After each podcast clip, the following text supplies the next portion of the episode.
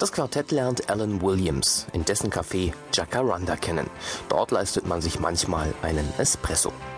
Der kräftig gebaute 29-Jährige entschließt sich, der Band dann und wann Auftritte zu verschaffen und Beatles-Chronist Mark Lewison nennt Williams immerhin einen Quasi-Manager.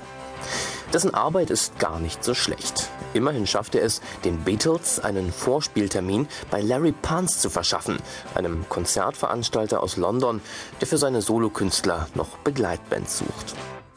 Was John, George, Paul und Stuart aber fehlt, ist ein Drummer. Auf Geheiß von Williams kommt Tommy Moore. Der Schlagzeuger ist zwar wesentlich älter als die vier Beatles, aber immerhin hat die Band nun jemanden, der den Takt vorgibt. Jetzt gibt es nur noch Probleme mit dem Bandnamen, den bis auf die Beatles selbst niemand so richtig gut findet.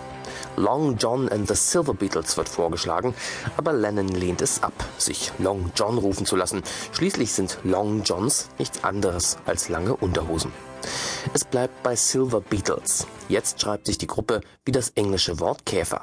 B E T L E S. Der Vorspieltermin für einen Job als Begleitband von Pans Gesangswunder Billy Fury scheitert. Tommy Moore, der neue Mann am Schlagzeug, kommt zu spät. Sein Ersatz wird kurzfristig Johnny Hutchinson von der Konkurrenzband Cass and the Casanovas. Der, interpretiert man die Fotos jenes Tages richtig, furchtbar gelangweilt ist von den Silver Beatles.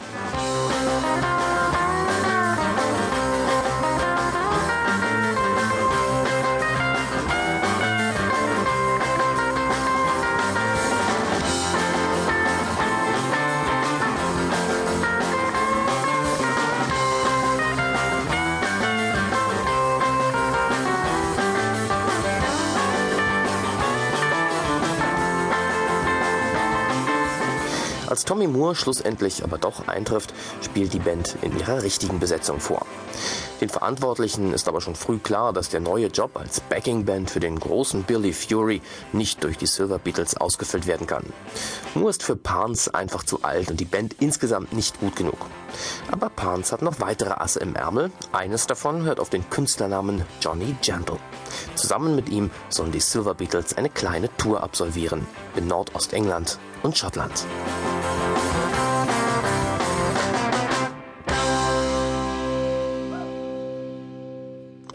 John Lennon und Stuart Sutcliffe schmeißen ihr Studium sofort hin. George Harrison und Tommy Moore nehmen sich von der Arbeit frei. Nur Paul muss einiges an Überzeugungsarbeit bei seinem Vater leisten, bis ihn dieser schließlich gehen lässt. Der Weg ins glamouröse Showgeschäft ist endlich frei denkt jedenfalls die Band. Aber die Tour mit Johnny Gentle gerät zur beinahe Katastrophe. Die Zahlungsmoral des Veranstalters ist so fragwürdig, dass sich die Gruppe teilweise nicht einmal mehr regelmäßige Mahlzeiten leisten kann.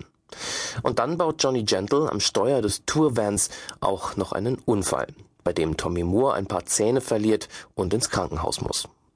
Wieder zurück in Liverpool sind die fünf völlig desillusioniert, was das Showgeschäft angeht. Obwohl Alan Williams die Band in seinem Club für ein kleines Abendessen an Montagen spielen lässt und einige weitere kleine Auftritte anstehen, Tommy Moore und noch mehr dessen Freundin haben die Nase voll vom Rock'n'Roll-Geschäft. Tommy steigt aus und wieder fehlt ein Rhythmusgeber. Trotz einiger Termine, die die Silver Beatles zusammen mit Jerry and the Pacemakers wahrnehmen, kommt der Tiefpunkt für das wieder zum Quartett geschrumpfte Ensemble in Form von Janice. Die Stripperin heuert die Band für die musikalische Untermalung ihrer Entkleidungskünste an. Ein Aushilfsschlagzeuger namens Norman Chapman bleibt für ganze drei Konzerte, bis er zum Armeedienst einberufen wird. Für Lennon, McCartney, Harrison und Sutcliffe alias The Silver Beatles, jetzt mit EA in der Mitte, steht das sichere Aus unmittelbar bevor. Doch dann kommt Hamburg.